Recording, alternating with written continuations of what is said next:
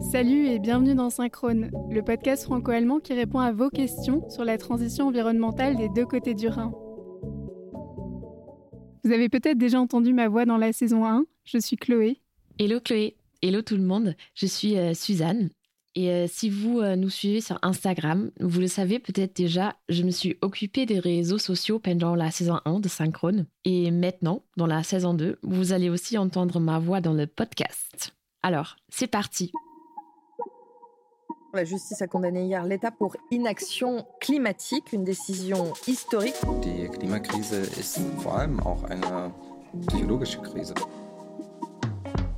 Il n'y a pas de plan B. There is no planet B. Car il n'y a pas de planète B. There is no planet blah. Blah blah blah blah blah blah. Das Einzige, was wir gerade wirklich gar nicht haben, ist Zeit. Also streiken wir weiter.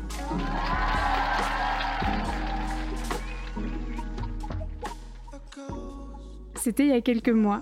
J'étais au travail et une collègue m'a dit qu'un documentaire Arte pourrait m'intéresser. Il s'appelait Climat, mon cerveau fait l'autruche. Ce docu parlait des raisons de notre immobilisme face à la crise climatique et de la capacité de notre cerveau à se voiler la face malgré la gravité de la situation. Et là, ça a été comme un déclic pour moi. Je me suis dit que malgré toutes les infos qui sont à ma disposition sur Internet, malgré les cris d'alarme des scientifiques, malgré tout ce que je vois, tout ce que j'entends, et malgré ma sensibilité personnelle à la crise environnementale, j'agis pas autant que je le pourrais et sûrement que je le devrais. Et je pense que je suis très très loin d'être la seule dans cette situation. Tout à fait. C'est vrai, tu es euh, loin d'être la seule. Et euh, j'avoue que c'est un peu la même chose pour moi. Et c'est pour ça que je voulais explorer avec toi la question de ce qui nous bloque pourquoi nous n'agissons pas. Parce que je crois que je remarque très souvent, comme toi Chloé, que je refoule beaucoup de choses concernant à ce sujet. Par exemple, j'ai parfois des moments où je me réveille, en quelque sorte, et euh, je me demande pourquoi je suis assise ici à boire du café et peut-être à faire un podcast alors que nous devons euh, en fait sauver le monde. C'est cool les podcasts. et euh, j'avoue que pour moi, tout ça, c'est ben, c'est un peu déprimant. Et je pense que c'est euh, parce que c'est si déprimant que je recommence à refouler. Et c'est un peu un cercle vicieux. Ouais, je vois exactement de quoi tu parles et je pense que vous qui nous écoutez, vous avez peut-être ressenti la même chose, ou en tout cas quelque chose de similaire. Du coup, moi, les questions que je me pose, c'est comment ça se fait qu'on soit complètement paralysé comme ça et qu'est-ce qui peut bien se passer au niveau de notre cerveau? Oui, moi je me demande aussi comment on pourrait dépasser ce blocage? Pourquoi est-ce que je continue à refouler quelque chose d'aussi urgent? Et pour trouver des réponses à toutes ces questions, nous sommes partis à la recherche de réponses auprès des scientifiques en Allemagne et en France. Et ça a bien fonctionné, je dirais. Parce que moi, j'étais à Leipzig dans un centre spécialisé en psychologie et on m'a expliqué quelques concepts qui peuvent au moins nous aider. J'adore Leipzig, c'est trop cool. Et alors moi, je suis allée rencontrer Sylvie Granon, c'est une neurobiologiste française. Pour cet épisode, dans un premier temps, on va voir avec les chercheurs, chercheuses, quels sont les effets de la crise environnementale sur nous. Ensuite, on va décortiquer les mécanismes, les concepts, en fait, ce qui fait qu'on est complètement bloqué. Et dans un troisième temps, on ira chercher des solutions. Bon, alors comme ça, on dirait une dissertation ennuyeuse en trois parties, mais on vous promet, on a appris plein de choses hyper intéressantes. Et euh, le premier constat qu'on a pu faire en menant notre petite enquête, c'est le fait que si la crise environnementale ne nous fait pas réagir autant qu'elle devrait, elle ne nous laisse pas non plus, et ça c'est clair, euh, complètement indifférent. C'est plutôt le contraire. Les deux euh, thérapeutes à Leipzig m'ont expliqué que la question de la crise climatique prend de plus en plus d'importance dans leur domaine.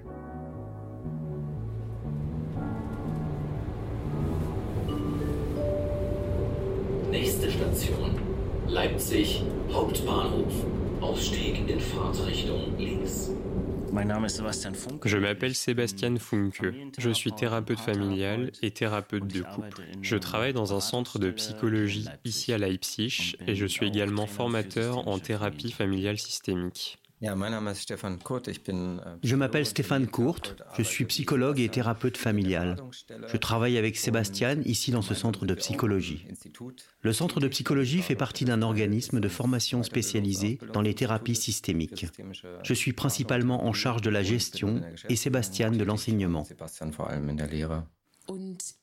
Avez-vous remarqué une influence de la crise climatique sur votre travail quotidien Et si oui, comment se manifeste-t-elle? Je dirais que oui, absolument. Si on se demande comment, sous quelle forme, je suis convaincu, ne serait-ce que du point de vue systémique, que les systèmes dans lesquels nous vivons jouent un rôle. Ils ont une influence sur nous et sur notre travail avec les patientes et les patients, et bien sûr sur les conditions de vie des patients en général. Je trouve que c'est très intéressant parce que de son côté aussi, la neurobiologiste Sylvie Granon a constaté grâce à un projet de recherche que le fait de voir notre environnement pollué a un effet direct sur nous. Je vous propose qu'on aille à sa rencontre. Elle m'a accueilli chez elle, dans les environs de la ville de Chartres.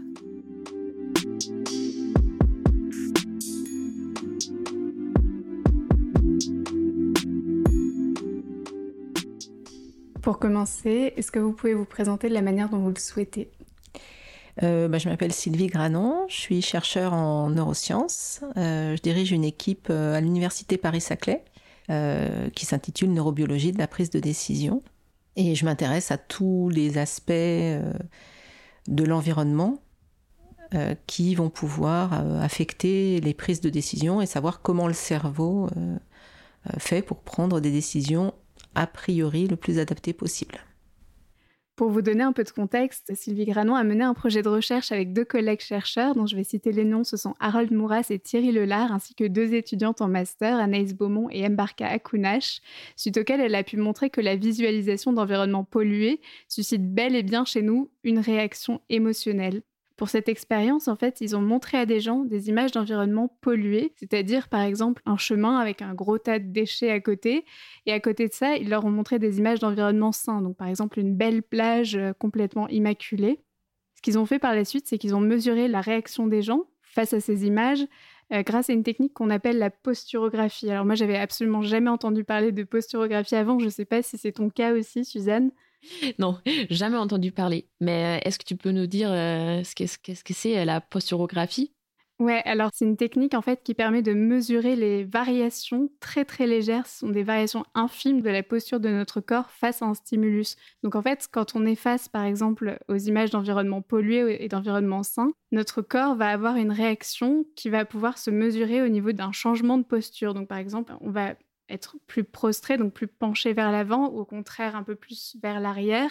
Donc, au niveau de l'expérience, ce que je trouvais intéressant, c'était de, demander à Sylvie Granon ce qu'elle a pu constater après avoir montré justement euh, ces images d'environnement pollué et ces images d'environnement sain. On donnait deux types de consignes. La première consigne, c'était de dire aux gens, bah, vous regardez cette image, qu'est-ce qui... Laissez venir ce qui se passe en vous? Et donc là, ce que les gens font inconsciemment, hein, encore une fois, les gens ne sont pas du tout conscients de ça, c'est qu'il y a une rigidification de la posture. C'est-à-dire qu'en termes de posturographie, on va moins osciller hein, par rapport à, nos chevilles, on va être moins dans l'oscillation euh, en, en, moyenne, on va devenir beaucoup plus rigide. Ça veut dire que nos muscles se raidissent, c'est comme s'ils percevaient une menace, et donc ils sont plus prêts à l'action, en fait.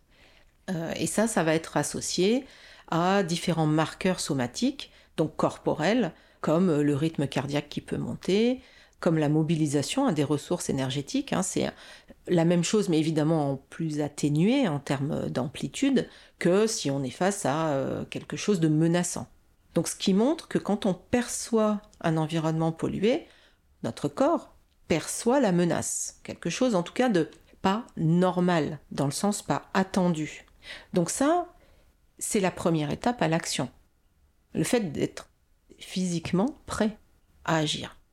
Alors on le voit bien, la crise environnementale suscite une réaction qui à la fois psychologique et physique en nous. Elle nous laisse donc pas complètement indifférents.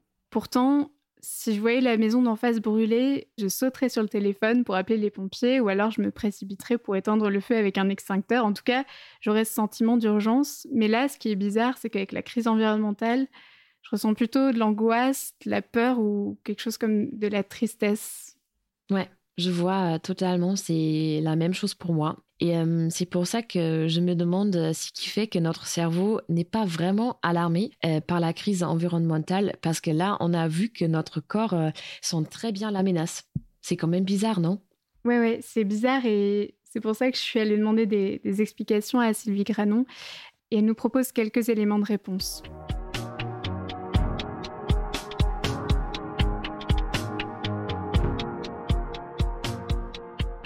Une des choses qu'on sait en tout cas sur euh, la façon dont notre cerveau permet de s'adapter, c'est qu'il n'y a pas forcément de, relation très continue entre ce qu'on sait et ce qu'on en fait.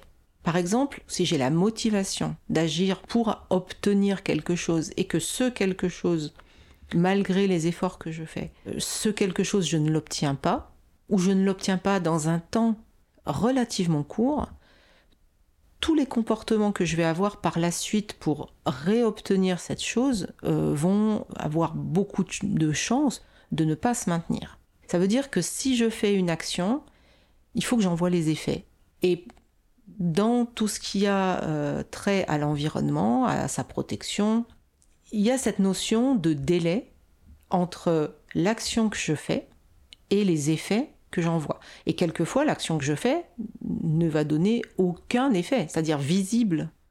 Alors, pour illustrer tout ça, un exemple concret que je trouve intéressant, c'est le tri des déchets. Parce que si par exemple je prends la peine de trier mes déchets, je ne vais pas avoir de conséquences immédiates comme le fait de voir un objet recyclé se créer sous mes yeux ou le fait de voir le plastique disparaître de l'océan.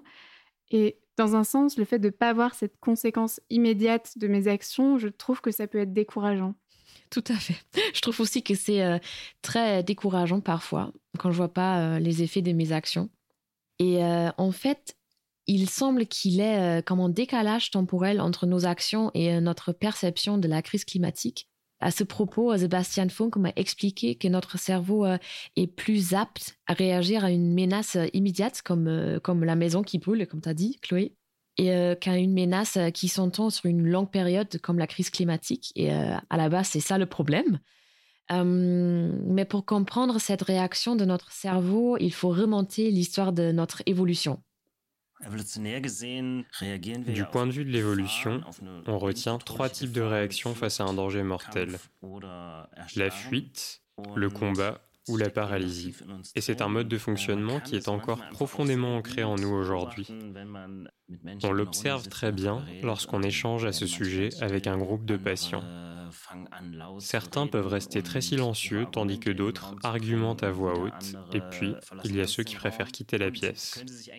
De ce point de vue, chacun de nous peut se demander, et moi, quel genre de personne est-ce que je suis? Est-ce que j'ai plutôt tendance à fuir face à un sujet comme celui-ci? Est-ce que je fais le mort ou est-ce que je suis dans le déni? Il y a bien sûr plusieurs attitudes possibles, et cela fait simplement de nous des êtres humains ce sont les traces laissées par notre évolution. Je pense que nous ne sommes pas aptes à gérer la crise climatique de la bonne manière, en raison justement de cette empreinte évolutionnaire. Dans le sens où la crise climatique se développe lentement, elle n'est pas vraiment palpable, elle est inédite sous cette forme et ses causes sont multiples. Toujours euh, au niveau de notre cerveau, ce que je trouve particulièrement intéressant, ce sont les biais cognitifs. Et euh, je les ai découverts euh, grâce à toi, Chloé, dans le documentaire dont tu parlais au début de l'épisode. Ouais, je trouve aussi que c'est un concept hyper important pour justement répondre à la question qu'on se pose dans cet épisode. Mais peut-être pour celles et ceux qui n'ont jamais entendu parler de biais cognitifs ou qui ne se souviennent plus de ce dont il s'agit, est-ce que tu peux expliquer un peu ce que toi t'as compris, Suzanne? Ouais. Pour euh, expliquer euh, simplement les biais cognitifs, dans mes propres mots, j'essaye, ce sont des, euh, entre guillemets, des raccourcis qui, que prend notre cerveau et qui vont souvent à l'encontre de la raison. Stéphane Cote m'a expliqué pourquoi notre cerveau utilise ces biais. Dans le cas des biais cognitifs ou des erreurs d'évaluation cognitive que nous faisons quotidiennement, il s'agit souvent pour notre cerveau de réduire la complexité et de nous donner une direction. Ce mode de fonctionnement limite notre capacité de jugement et cela peut naturellement entraîner de petites déconvenues ou avoir des conséquences plus graves. On observe, en particulier dans les cas de défis, de crises ou d'événements marqués par une grande incertitude, comme la crise climatique, que ces biais jouent un rôle très important. Ils nous permettent de réduire le niveau de complexité de la situation pour nous-mêmes, de retrouver un équilibre et d'éviter les risques de dissonance cognitive notamment. Et c'est à ce niveau-là que de nombreux mécanismes rentrent en jeu. Bon, alors si je comprends bien, Suzanne, euh, les biais cognitifs permettent en quelque sorte à notre cerveau de court-circuiter l'information Et j'ai l'impression qu'avec ça, notre cerveau se facilite un peu la vie en quelque sorte. Oui, exactement. C'est pour ça que Stéphane Kurt parlait de réduction de la complexité. Dans ces biais, il y a un biais euh, que je trouve particulièrement intéressant, c'est le biais d'optimisme. Ben, je donne un exemple. Euh, les biais d'optimisme, c'est la tendance à croire qu'on est moins exposé à un événement négatif que les autres. C'est-à-dire que on pense toujours que ça n'arrive qu'aux autres, mais pas à moi. Par exemple, cet été, il y avait des, des grandes inondations et tout le monde était choqué parce qu'en Allemagne, on a bien euh, refoulé euh, le fait que nous aussi, on est concernés parce qu'on pense toujours que ça arrive euh, aux gens qui habitent loin, qui habitent sur des îles dans le Pacifique peut-être, mais pas en Allemagne. Et on voit que, bien sûr, ça arrive aussi en Allemagne. Oui, je pense que c'est un peu la même chose avec les feux de forêt en France. Il y en a eu beaucoup cet été, il y a eu des méga feux et je pense que ça rend vraiment la crise climatique palpable et on se dit, tiens, Clairement, ça n'arrive pas qu'aux autres, en fait. Et il y a un autre biais qu'on pourrait citer et que je trouve intéressant, c'est le biais de confirmation. Euh, c'est le fait qu'on a une tendance instinctive à chercher en priorité les informations qui confirment ce qu'on pense déjà, notre manière de penser. Euh, donc, par exemple, si je suis climato-sceptique, je vais avoir tendance à filtrer toutes les informations qui vont dans mon sens. Donc, je vais ignorer complètement euh, les rapports des scientifiques sur la crise climatique et je vais plutôt aller écouter des théories climato-sceptiques et en tout cas retenir ces informations-là. Et donc, je vais, être un peu dans ce, dans ce cercle informationnel où je confirme ce que je pense déjà et je pense que ça peut faire partie des éléments bloquants puisqu'on va pas, euh, on va mettre un peu la raison de côté en fait et on va pas réagir autant qu'on le devrait. Encore une fois, si on cherche des explications, je pense que la notion de biais de confirmation est tout aussi intéressante. Tout à fait. Et euh, en même temps, je me suis demandé si euh, ces mécanismes n'ont pas aussi des avantages pour nous, dans le sens où ils nous permettent de rester stables psychologiquement et euh, on a vu que ça, ben, rester euh, stable psychologiquement, c'est la chose la plus importante pour euh, pouvoir agir. Alors j'ai demandé à Sebastian Funk si malgré tout ça, les biais cognitifs peuvent aussi nous être utiles. Je dirais qu'ils sont tout à fait utiles au même titre que les mécanismes de défense. Sans eux, nous n'existerions pas et on se surmènerait probablement en permanence. En ce qui concerne la crise climatique, en revanche, ces biais sont très gênants à bien des égards. Car le fait de dépasser ces mécanismes à l'œuvre dans notre vie quotidienne demande de faire appel à notre réflexion.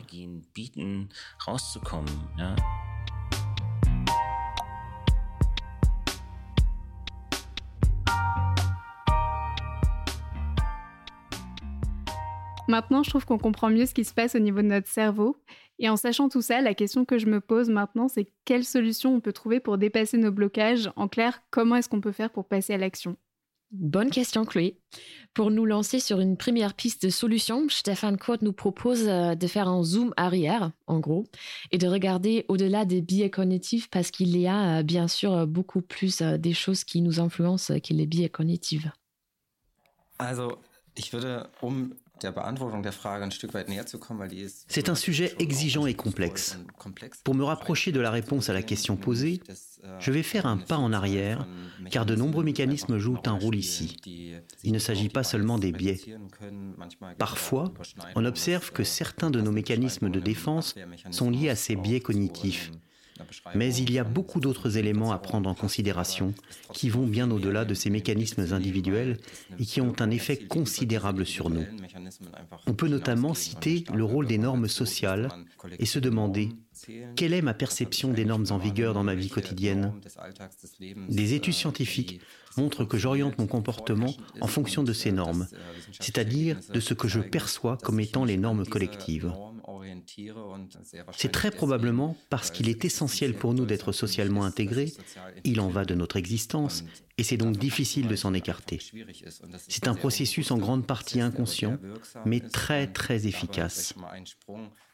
Pour aller un peu plus loin, on peut se demander comment il est possible de mettre en place des normes collectives qui vont plutôt dans le sens d'un développement durable, parce que cela pourrait accélérer le changement de notre comportement de manière plus efficace encore que si on se contentait de considérer les mécanismes cognitifs individuels.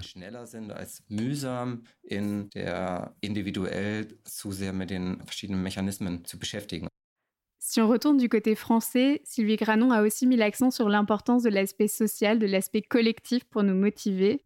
Elle m'a expliqué que notre cerveau apprécie particulièrement l'action sociale et qu'il se sent renforcé par le fait d'appartenir à un groupe social.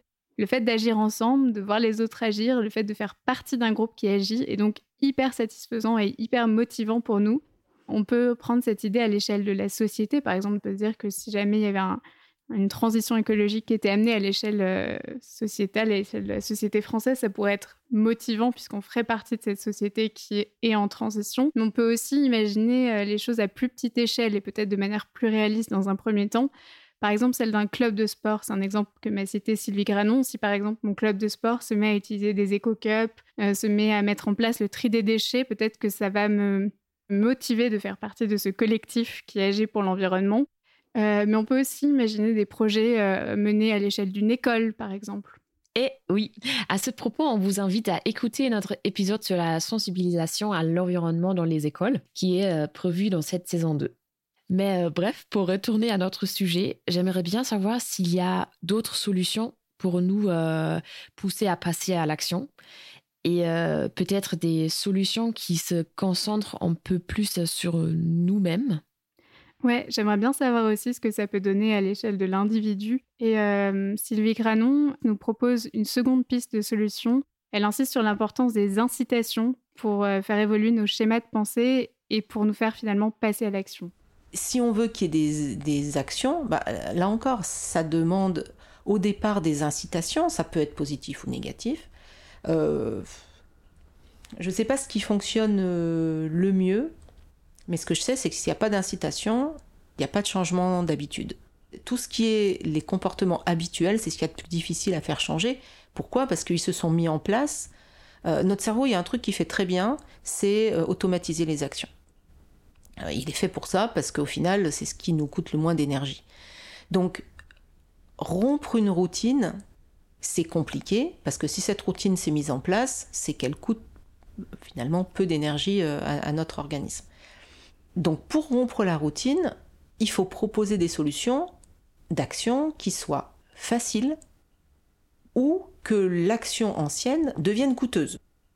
Alors pendant l'interview, euh, la neurobiologiste Sylvie Granon que vous venez d'écouter a cité un exemple que je trouve particulièrement parlant, c'est celui de la ceinture de sécurité. Au départ, pour forcer, pour pousser les gens à apporter leur ceinture de sécurité, il y a eu une incitation négative, c'est-à-dire que quand les gens ne portaient pas leur ceinture de sécurité, ils risquaient une amende. Mais aujourd'hui, c'est devenu complètement normal, c'est juste un réflexe de porter sa ceinture. Et je trouve qu'on pourrait imaginer un schéma similaire pour des actions bonnes pour l'environnement. Alors, il ne s'agit pas de verbaliser toutes les actions qui seraient mauvaises pour l'environnement, loin de là, euh, mais juste d'imaginer des incitations qui pourraient inscrire des nouveaux comportements dans la norme Mhm. Je suis très d'accord là-dessus parce que euh, pour moi aussi, c'est très normal de mettre ma ceinture euh, dans la voiture et euh, c'est même devenu un automatisme si ce mot existe en français.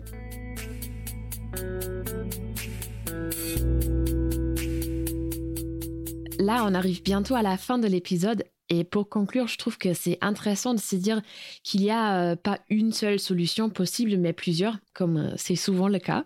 Et euh, quand j'ai demandé aux thérapeutes euh, Stefan Kurt et Sebastian Funke quelles étaient leurs idées de solutions, nous avons aussi parlé de l'importance de se projeter, de s'imaginer à quoi pourrait ressembler un avenir euh, idéal pour nous.